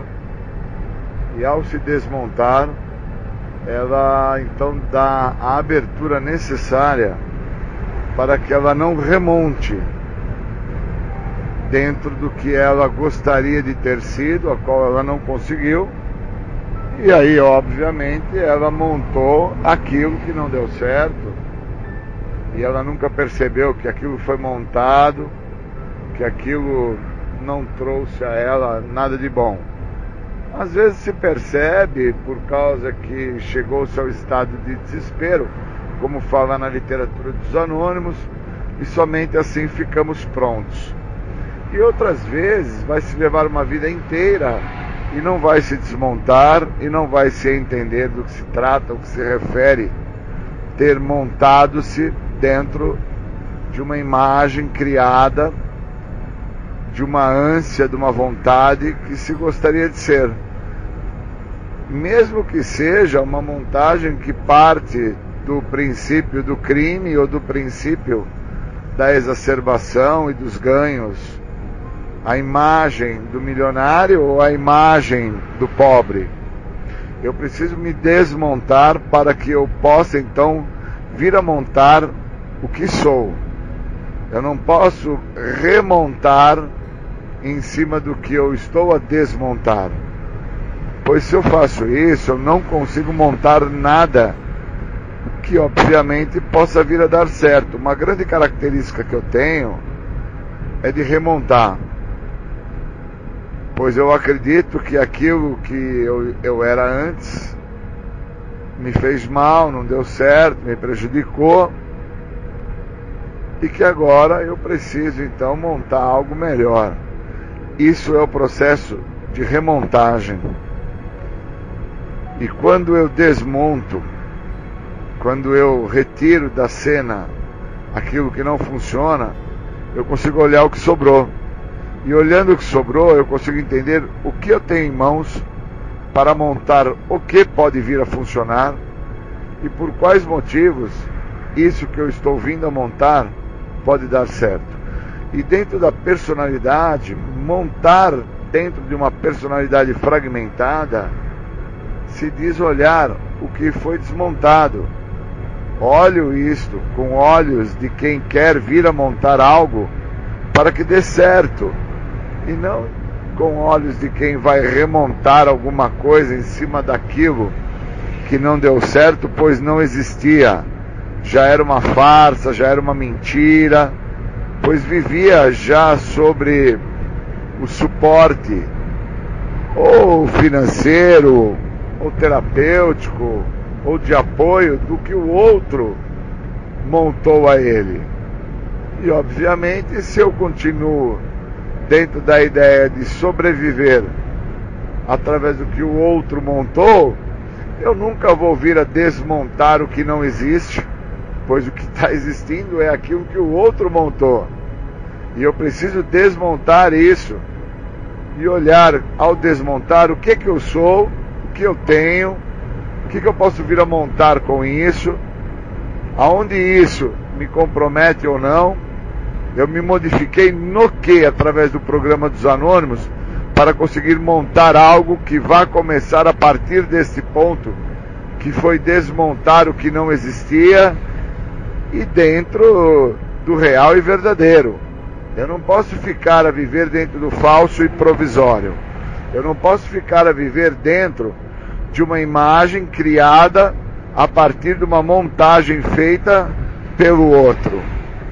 Eu preciso desmontar isso, preciso me ver, preciso me reconhecer, saber de onde eu vim, o que, que eu tenho em mãos agora que eu tenho o programa de passos e que me dá a condição de me ver, me olhar e entender o que, que eu sou, o que, que eu trouxe para a minha história de vida, o que, que eu quero dentro dessa história de vida que continue a dar certo, a perpetuar, ou então, por qual motivo que eu estou dentro dessa história de vida, fazendo de uma maneira que não vai ter sucesso, que vai me comprometer, que vai me trazer problemas maiores e que eu preciso parar isso, mas parar isso é só desmontando. Não tem como parar algo que já foi montado antes, foi, rece... foi dado manutenção a esse algo antes por parte de outras pessoas. Outras pessoas fizeram o plantio, fizeram a parte de adubagem, fizeram a parte de hidratar, né? fizeram todo o processo para o montar daquilo que no futuro iria mostrar-se não produtivo, mas que, obviamente, dentro da imagem construída, não se consegue enxergar que falta, não consegue se perceber que não existe. Se vê a imagem que foi construída pelo outro e dentro disso, obviamente, não se quer desmontar, quer se viver aquilo, acreditando que aquilo é real e verdadeiro. Seja o, o crime, ou seja o playboy, seja a pessoa que é o grande profissional doutorado, ou seja o, semi-analfabeto que foi fazer o curso do Mobral. Eu preciso é desmontar aquilo que não deu certo para pegar o que sobrou e tentar montar algo dentro do real e verdadeiro, não do provisório, porque o provisório já sobreviveu aí há um certo tempo e mostrou-se vivo dentro desse certo tempo e agora o processo andou, né? O tempo não para, as coisas caminharam, né? A sociedade, o tempo, o mundo como um todo, hoje está trabalhando dentro da probabilidade de que é cobra comendo cobra. É, o mais bobo, ele dá nó em pingo d'água. Então eu preciso me atentar que ao desmontar aquilo que não existe, o que existe vai ter bastante problema para montar algo. E dentro desses problemas é que eu vou ter que usar o programa, é que eu vou ter que me pôr fraco, impotente, vou ter que entender que somente um poder maior vai poder me ajudar, vou ter que permitir compreender por que, que tinha montado o monstro dentro da, da construção física do médico, quais os motivos que me fazem acreditar que estou me reparando por estar sem uso de droga? E na verdade eu não tenho mais a competência nem mesmo para me usar droga ou álcool ou qualquer substância psicoativa. Então quando eu vou me desmontando, quando eu vou me vendo, me olhando, eu vou sacando quem que eu sou na realidade, vou entendendo o que é que eu quero dentro do processo, o que, que eu estou disposto dentro desse processo, o que, que eu almejo como resultado final, e dentro disso eu abro as portas para o programa, para o pedido de ajuda, abro as portas e olho que ao desmontar o que não existia, ao desmontar uma imagem que foi criada, montada, hidratada, cuidada, adubada pelo outro, ao desmontar essa imagem, eu nunca fui nada. Eu fui aquilo que o outro fazia comigo o outro arruma minha mala, o outro escova meu dente, o outro, o outro, o outro amarra meu tênis, o outro, sempre o outro. E eu? Quem que eu sou nessa situação? Eu me encontro aonde nessa situação? Da onde que eu vim? Por qual motivo que o outro tem todo esse trabalho comigo? Qual que é a ideia dentro de todo esse trabalho aí que o outro de certa forma faz comigo? Qual é a ideia? Né? Vou permanecer dentro disso que foi construído pelo outro ou vou desmontar-me e vou vir a montar o que sou realmente, do zero. Porque eu tenho que começar do zero. Se eu não começo do zero, eu já estou com problema. Porque eu nunca vou dar valor ao que eu estou montando, ao que eu estou construindo, aquilo que eu sou. Nunca vou perceber o tempo. Nunca vou entender que o caminho é me dado, só que o caminho já não é mais meu. Mas uma vez que eu esteja no caminho, eu, naquele momento, traço o meu caminho. Mas ele não é meu, porque estou somente no caminho e preciso me desmontar nesse caminho para que eu possa me enxergar, me ver, me olhar, saber quem eu sou e dentro disso entender caramba, quem que eu tinha sido montado, por quem, para quê, qual era o interesse do outro em me montar daquela maneira, porque agora estou a passar um momento que eu tenho que me desmontar para descobrir o que, que eu vou ser e as consequências e todas as responsabilidades que eu acabo por trazer para mim quando eu me desmonto. E eu estava preparado para isso? Ou o uso de álcool e de droga era algo que me ajudava a não ter que me olhar. E agora que eu estou sem álcool e droga, me desmonto do impostor e tenho que me montar dentro do real e verdadeiro. E quem que eu sou na verdade? Porque sem aqueles que me montaram, quem que eu sou na verdade? Da onde que eu vim? O que é que eu estou almejando? Eu estou esperando o quê? Qual é a resposta que eu quero. Então, quando eu começo a me desmontar, quando eu entendo que me desmontando eu vou ter sucessos, eu vou ter compreensão e eu vou poder viver uma vida muito melhor do que todas as vidas que eu achei que eu já vivia, dentro daquela montagem, daquele personagem, daquilo que não existia, mas existia a partir do outro, pois o outro tinha definido quem eu tinha que ser, o outro tinha definido o horário que eu tinha que sair, que voltar, o outro tinha definido a roupa que eu tinha que usar, o outro definia a meia que eu tinha que calçar. Mas quem que eu sou, né? Porque agora eu tenho que me desmontar e me olhar. E isso daí traz um grande impacto de fundo emocional. E obviamente, dentro desse impacto que eu não estou habilitado a lidar, eu ainda fico querer a montar, que no caso seria uma remontagem em cima desse cara que não está dando certo. E não é assim que vai funcionar. Eu tenho que funcionar a partir do programa, da existencialidade de quem eu sou e o que eu quero para este que eu sou. Queria agradecer, bons momentos e vamos dar continuidade a esse trabalho. Obrigado.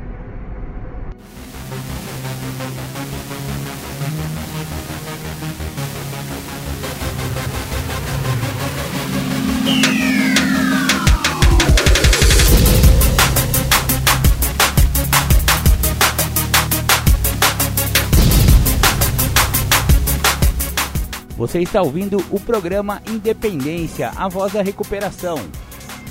Para participar ou tirar suas dúvidas, ligue 3492 3717 ou então pelo WhatsApp 99650 1063.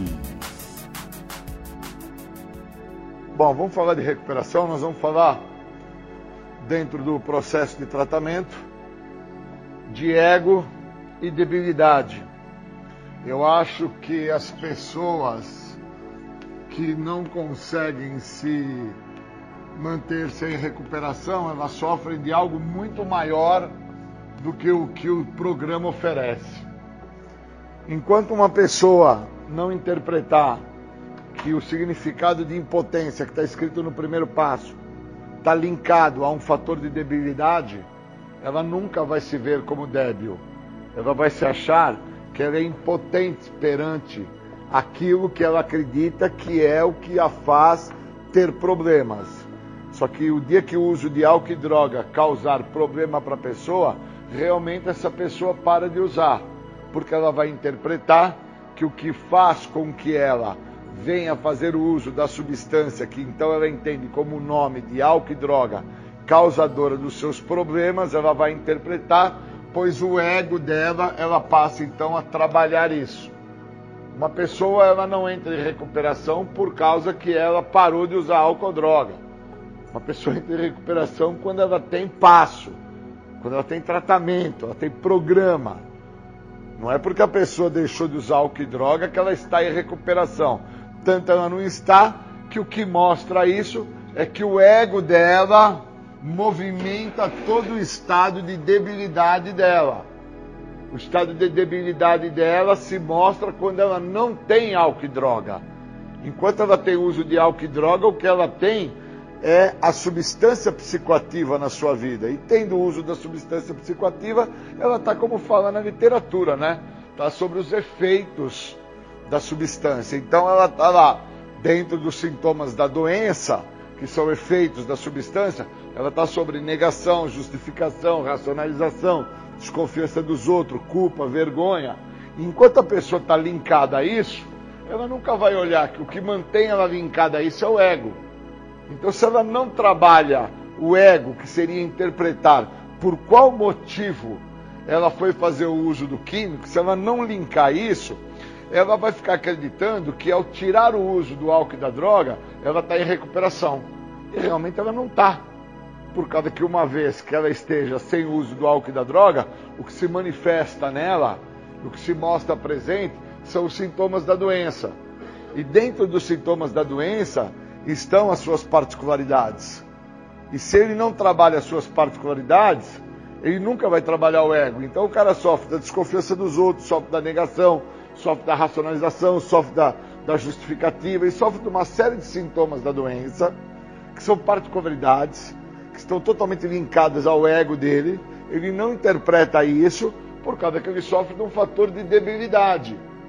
Então, o fator que ele chamava de impotência, que aí ele se restringe à questão do uso de cocaína, crack, maconha e pinga, falando como nos grupos nós falamos muito, né? Sou impotente perante o álcool, sou impotente perante a droga, mas na nossa própria literatura diz: uma vez então que eu retome a minha vida, volte a trabalhar, construa uma família, tenha filho, tenha uma casinha, um automóvel, então eu já acredito que eu já me encontro em controle novamente da vida e poderei usar as drogas controladamente. Está escrito na literatura.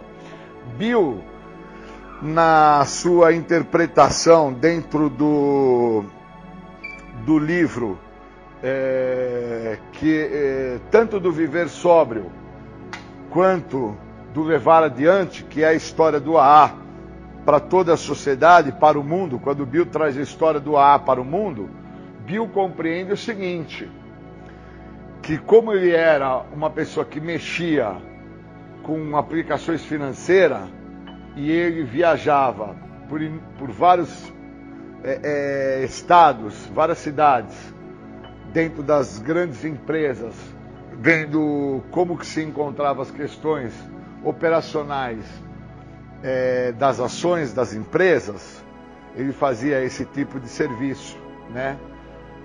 Ele então, num determinado ponto, quando o Bill se viu é, socioeconomicamente bem de grana, ele achou que ele já poderia controlar a vida. Ele só entende que ele não iria ter isso anos depois limpo, quando ele reconhece que por um período de mais de cinco anos ele nunca conseguiu controlar nada. E a prova disso era que ele fazia essas viagens de estados em estados, cidades em cidades, é, indo é, visitar essas grandes multinacionais da época, empresas grandes, General Electric, empresas que nos Estados Unidos fizeram muito sucesso, com a ideia de comprar as ações e também trazer investidores para essas multinacionais, essas grandes empresas.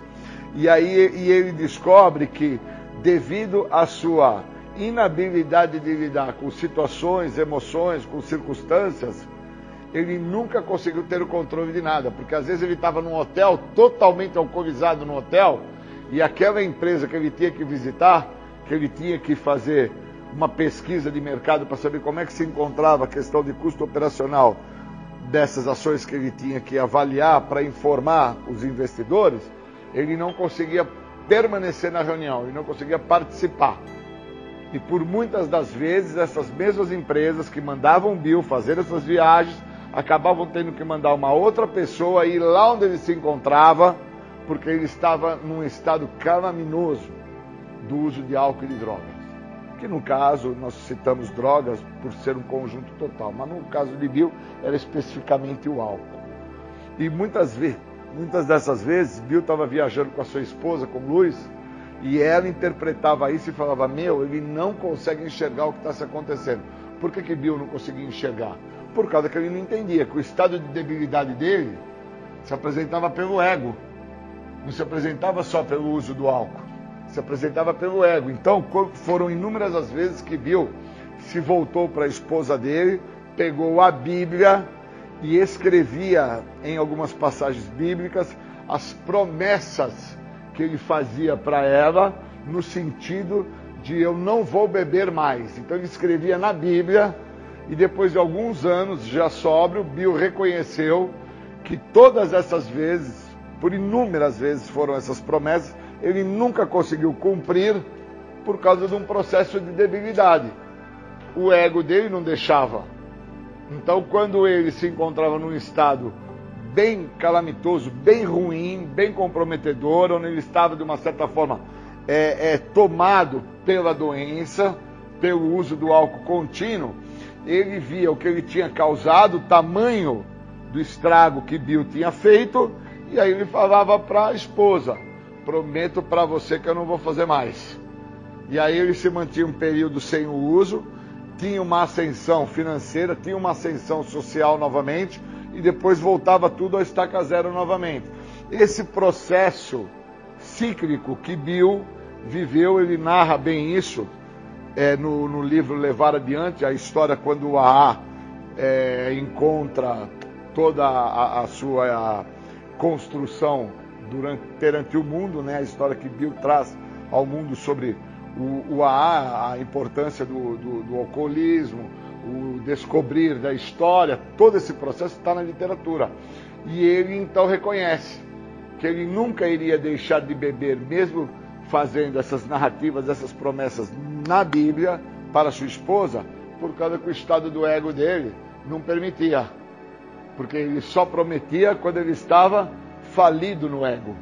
Então, isso daí hoje, olhando de, de forma mais prudente, dá para entender por que, que o dependente químico, quando ele está no estado falido, por causa do uso do álcool ou das drogas, ele se volta para a esposa ou para a mãe, ou para o seu empregador, ou para quem seja, e ele faz uma promessa.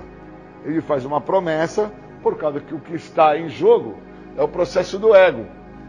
Não está em jogo o processo da debilidade, está em jogo o processo do ego. Então, se tivesse em jogo o processo da debilidade, ele iria reconhecer o estado de fraqueza dele e ele não iria nem fazer promessa alguma. Ele iria deixar claro para essas pessoas onde está em jogo seja sua namorada, sua mãe, seu pai, seu empregador, que ele não tem condições de lutar com a doença. A doença é mais forte que ele. Já na posição, quando o ego está em jogo, ele traz a narrativa: me perdoa, agora eu vou fazer diferente, eu errei, eu sei o que eu estou fazendo e eu vou agora fazer tudo ao contrário. E quem grita isso é o ególatra que mora dentro do cara, que não reconhece o estado de debilidade. Nelson Ned, quando ele fala, antes de, de óbito, sobre o ególatra que morava dentro de um corpo de 1,15m de altura, e as pessoas começaram a olhar para Nelson Ned com 1,20m ali de altura e escutar ele fazer essa narrativa ao lado de loiras com mais de dois metros de altura, e ele em carros maravilhosos, importados, né? Carros assim que custavam uma fortuna. E ele, numa entrevista, se virou para um repórter e trouxe essa narrativa para o repórter.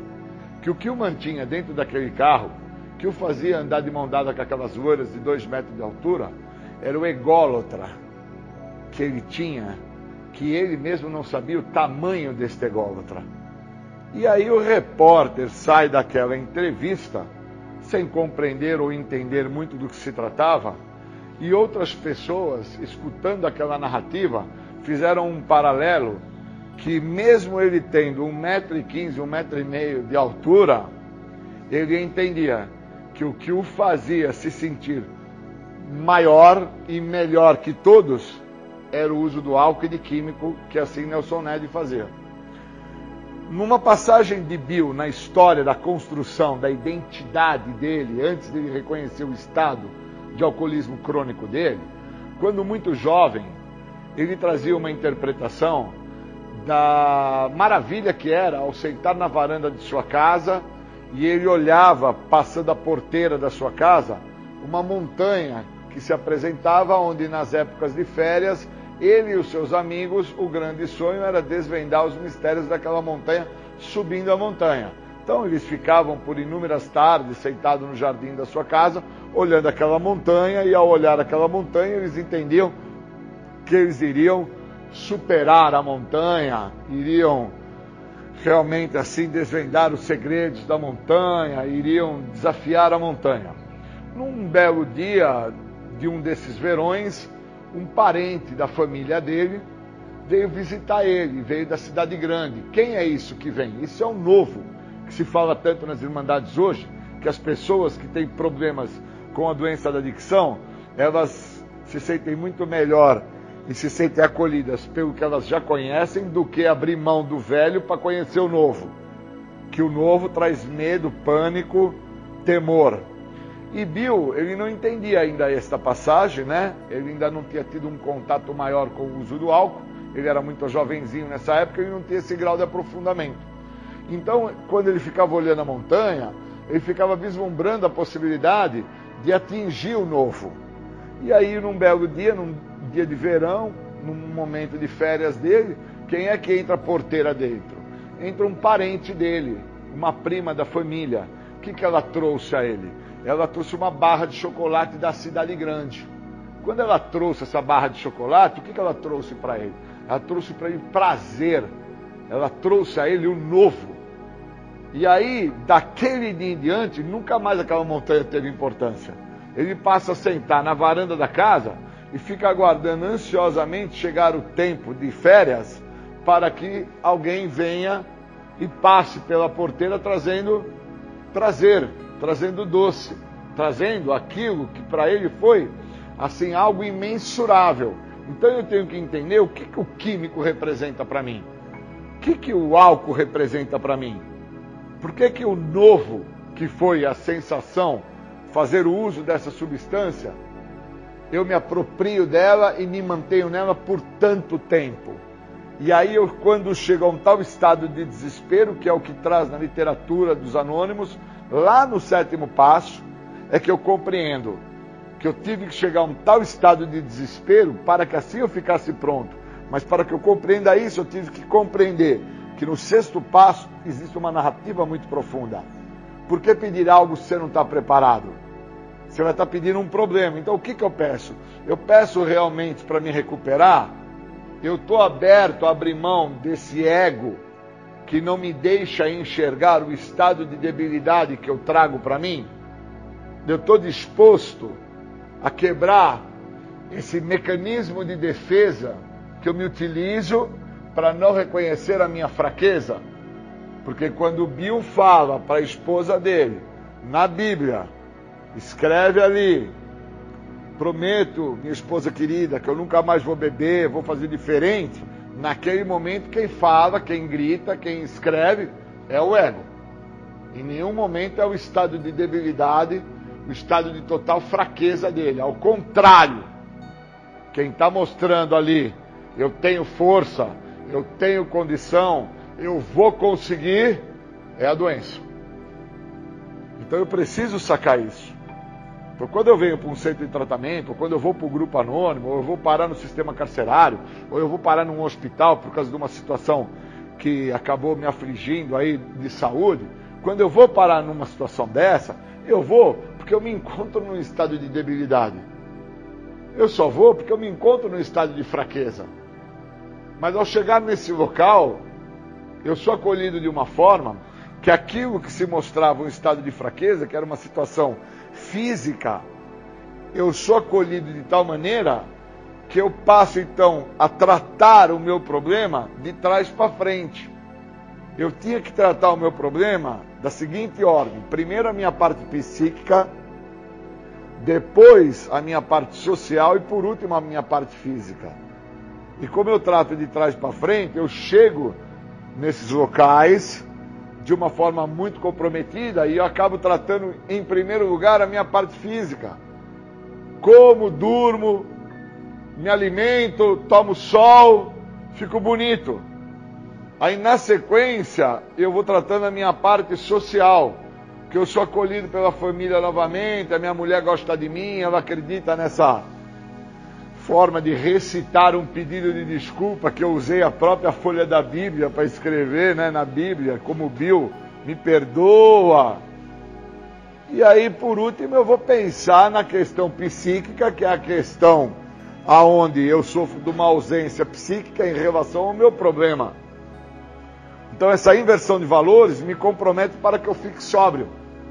Então, num momento à frente, quando eu já tenho aí algum período de sobriedade, não importa se é muito pouco ou um tempo assim demasiadamente é, é, extenso, não importa o quanto de tempo. Mas num momento à frente, dentro desse tempo, quando eu sou confrontado pelo meu ego, eu acabo sendo confrontado na parte que eu menos tratei, que é o meu psique. Eu não sou confrontado na minha barriga. Não sou confrontado na minha bochecha que ficou vermelhinha, corada. Não sou confrontado na, na, nos meus olhos que saiu aquela imagem de olheiras negras. Sou confrontado no meu psique. O meu psique, minha maneira de pensar me confronta. E ela me confronta onde? A minha doença? Através do sintoma dela, que é a negação, justificação, racionalização, todos os sintomas que constam na literatura dos grupos anônimos, que eu não dou a devida atenção como eu deveria dar. Então eu vou para um local que me acolhe, porque eu me encontro num quadro de debilidade, que é um quadro de fragilidade, sem entender que eu estou tratando de trás para frente. E eu deveria ter essa compreensão, para que eu pudesse, então, a partir dessa compreensão, me manter em sobriedade por um período realmente substancial aí de anos e anos e anos e fazer isso se transformar em múltiplos anos de recuperação. Então os passos eles definam, definem claramente. Quando uma pessoa entra em recuperação? Quando ela para de usar droga? Não. Quando ela tem o programa. O, o livro de 12 Passos das Irmandades Anônimas, especificamente o livro azul de 12 Passos do Narcóticos Anônimos, é um livro base, é um, um texto mais simples, até de entendimento. Na última página do livro, na última, a pessoa vai ter a sacada, que lá fala que a única coisa que o programa oferece é a libertação da doença da adicção. Um segredo que tanto escapou para ele. E tanto escapou porque o que ele tinha que tratar em primeiro plano, ele vem tratar por último, que é o psique. Então, depois de muitos anos em recuperação, é que o cara vai sacar que ele tratou do físico. Ele não tratou do psique. E aí ele não entende por que, que ele tem desconfiança da mulher dele, por que, que ele sofre de rejeição, por que, que ele sofre de negação, por que, que ele tem problemas de inferioridade, ou é porque o pênis dele é grande ou é pequeno, ou é porque o músculo dele é grande ou é pequeno, ou é porque ele não tem o corpo que ele gostaria de ter, e às vezes ele não entende como ele não tratou do psique, que a parte fisiológica dele, ele não tem raiz para aquilo. Ele quer ser alterofilista, quer ter o corpo de alterofilista, só que ele não tem genética para alterofilismo. Ele tem genética para o atletismo, ele tem genética para natação, ele tem genética para o tênis, menos para o alterofilismo. E aí ele busca uma saída fácil e rápida para compensar esse déficit que ele tem, que é um recurso externo, que é fazer o uso de anabolizante. E aí ele acredita que fazendo uso de anabolizante ele está tendo um ganho, e na realidade ele está tendo uma perda imensurável da oportunidade de entender, cara, eu não sou para o alterofilismo, mas eu sou para o atletismo, eu sou para o judô, eu sou para a natação, eu sou para outros caminhos. Só que esse grau de aprofundamento ele só se apresenta é, na vida de Bill também quando Bill, fazendo um comparativo, ele entende que ele se tornou um grande é, habilitado em contabilidade. E aí, quando ele se tornou um cara habilitado em contabilidade, ele também foi fazer direito. Naquela época, fazia-se técnicos em direito. E aí, o alcoolismo nunca deixou com que ele terminasse a ponto de chegar lá e pegar o diploma de bacharel. Ele nunca conseguiu isso. Então, depois de sóbrio, alguns anos, ele então, antes de, de ter problemas maiores de saúde e vir a falecer, ele ainda comenta assim com a esposa: E eu não voltei lá para buscar o meu diploma. E aí ele reconheceu que ele não teria capacidade para ser advogado, porque ele não tinha capacidade para administrar, mesmo sendo um contabilista, suas próprias finanças. Porque se a esposa de Bill Luiz não tivesse na época arrumado empregos que ganhava-se assim por semana 15 dólares, 20 dólares, eles teriam passado fome. E se eles não tivessem sido acolhidos novamente na própria casa dos pais de Luiz, eles também teriam ficado na rua. Então, assim, tem uma série de passagens que ele interpreta, Bill, na, na própria narrativa dele, da construção da história do AA para o mundo, que ele nunca tinha reconhecido a gravidade do problema dele. Então, quando o cara não reconhece essa gravidade, ele não entende o que está se passando na história dele e automaticamente ele também não reconhece o que ele precisa fazer. Então, eu acho extremamente importante quando uma pessoa chega ou no hospital, ou numa comunidade terapêutica, ou chega numa delegacia, chega no sistema carcerário, aonde ela chega, ela interpretar o estado de debilidade dela e o estado do ego dela. Se ela não tiver isto realmente visto por ela, é impossível que esta pessoa venha a tratar do seu problema que está manifestado. A pessoa chega numa podóloga com a unha encravada e ela não entende que ela está com a unha encravada por causa que ela tem uma necessidade, devido à sua inferioridade, de fazer parte de um grupo onde todas as amigas dela usam sapato bico fino. E o pé dela não dá para usar o sapato bico fino, pois o sapato bico fino prende a unha dela e com isso causa a ela uma dor, um incômodo que encrava a unha dela. E a mesma não reconhece que o que a faz andar com o pé doendo, com a unha encravada, com sangramento de pus, o que seja, é que ela não trabalha o ego. Então ela necessita, dentro da inferioridade dela, da baixa estima dela, dentro da maneira como ela se interpreta e se analisa, ela necessita andar com dor, sentir dor, ter incômodo, mas eu vou fazer parte com aquilo. Olha que loucura. Então entra aquela narrativa do Bill de quando ele era jovem, que estava sentado na porta da casa dele, e o novo se apresenta para ele. O que, foi o novo? Foi o doce. No caso de uma pessoa que está com a unha encravada, o que, que seria o novo? Seria usar um sapato que não fosse bico fino, fosse um sapato normal.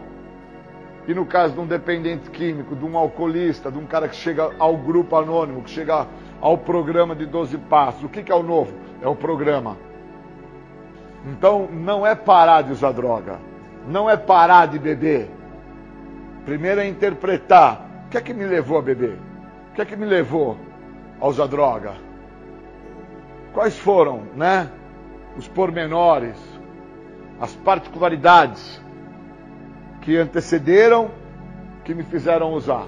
Então, quando eu tenho essa sacada, quando eu tenho essa interpretação, eu abro as portas para o processo de recuperação, me recupero, né? me mantenho sóbrio e, obviamente, os pormenores e as particularidades da doença para com uma pessoa desprovida psiquicamente, né, que sofre de uma necessidade, de um apoio psíquico, para isso que o programa existe de passo, né, é, tem essa possibilidade do programa vir para dar esse apoio, essa pessoa pode vir a fazer uso.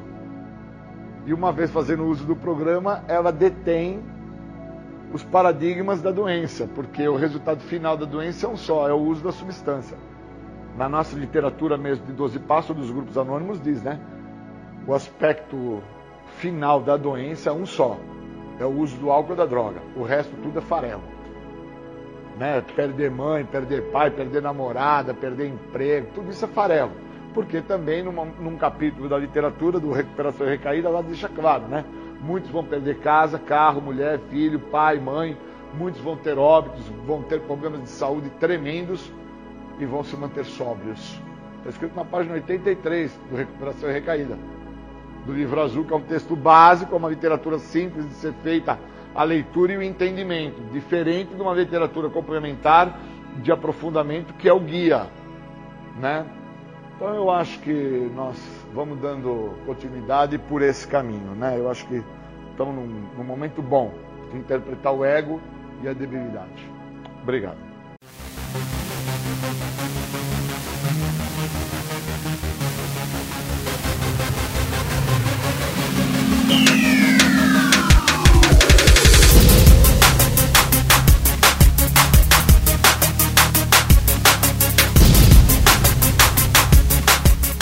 Você ouviu o programa Independência, a voz da recuperação, uma parceria da ADUSMEC, Associação dos Usuários da Saúde Mental de Capivari e da Rádio Alternativa 106,3. Até domingo que vem, com mais informações a respeito de dependência química e alcoolismo.